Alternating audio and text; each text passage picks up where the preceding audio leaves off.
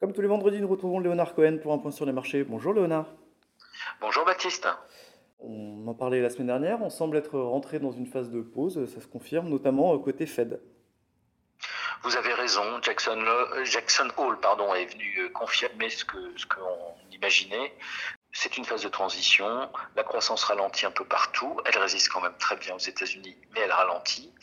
Et euh, en face, on n'atteint pas les objectifs d'inflation, mais l'inflation globale, on va dire, est en train de baisser.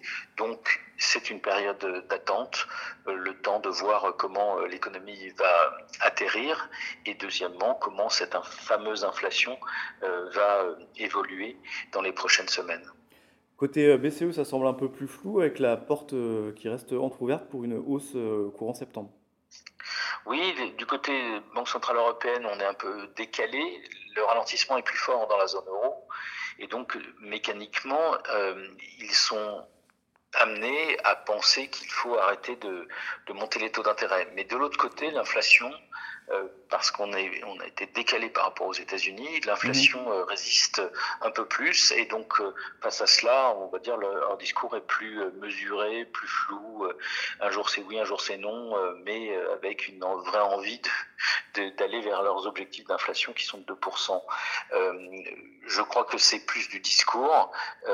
ils ont tellement peur de, des effets sociaux et, et politiques d'un ralentissement extrêmement fort qu'ils euh, vont être euh, amenés à être plus mesurés, un peu comme les, comme les Américains. Alors on va finir avec euh, la Chine, avec toujours beaucoup d'interrogations et des annonces qui ne semblent pas te convaincre ou qui sont jugées insuffisantes.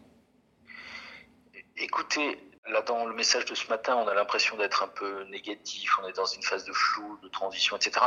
Mais en fin de compte, ça fait 14 mois qu'on est dans le flou par rapport à l'action des banquiers centraux, par rapport à la Chine, par rapport à beaucoup de choses. Tout le monde s'attendait à une récession globale, elle n'est pas arrivée. Or là, on commence en abordant la Chine, en abordant les banquiers centraux, on, on commence à entrevoir des mesures, des mesures pour relancer l'économie. Et c'est ce qui se passe tous les jours du côté chinois. Hein. Il n'y arrive pas, mais tous les jours, on a une annonce.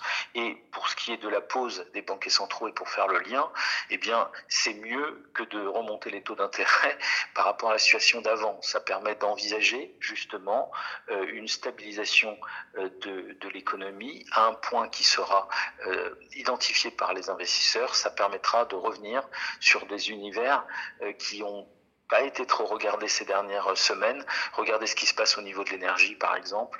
Euh, ça fait un moment que c'était en attente et c'est en train de rebondir. Donc c'est, c'est, ça permet au marché de, de tenir, au marché action de tenir notamment.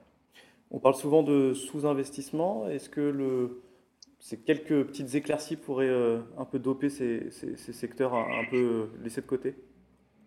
Beaucoup d'investisseurs attendent d'avoir une éclaircie, puisqu'ils attendaient la récession depuis plusieurs mois, attendent d'avoir une stabilisation, une éclaircie à des niveaux qui soient euh, acceptables. Maintenant, tout l'univers n'est pas approprié à ces, à ces, euh, euh comment dire, à ces mouvements haussiers.